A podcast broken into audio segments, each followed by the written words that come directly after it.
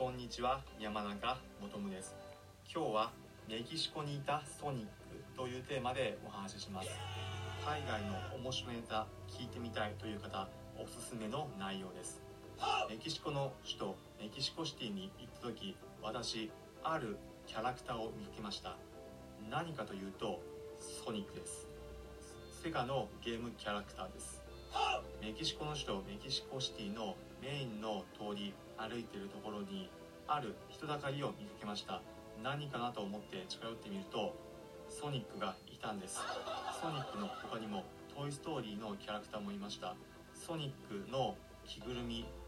を着た人がいてその人と一緒に現地人の人が写真撮影をしていました。こういった着ぐるみなどコスプレをした人海外では観光地人通りが多いとこに行くとたまに見かけたりします。イタリアでピカチュウを見かけたりしたこともありました。ただその時ピカチュウ足がめちゃくちゃ長かったです。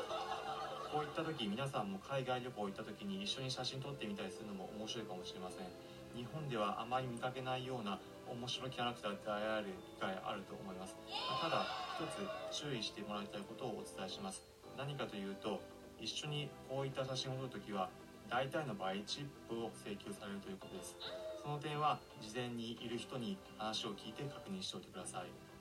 普段このプログラムでは今度お出かけでもどっか行こうかな旅行でもどうかなと考えている方に向けて私これまで国内はもちろん海外59の国と地域に行った経験から皆さんへおすすめの旅行先お出かけスポットまた皆さんが旅行を100倍楽しむ方法をお伝えしています。参考になったという方はいいねの高評価またチャンネル登録もお願いします。それではまた次回お会いしましょう。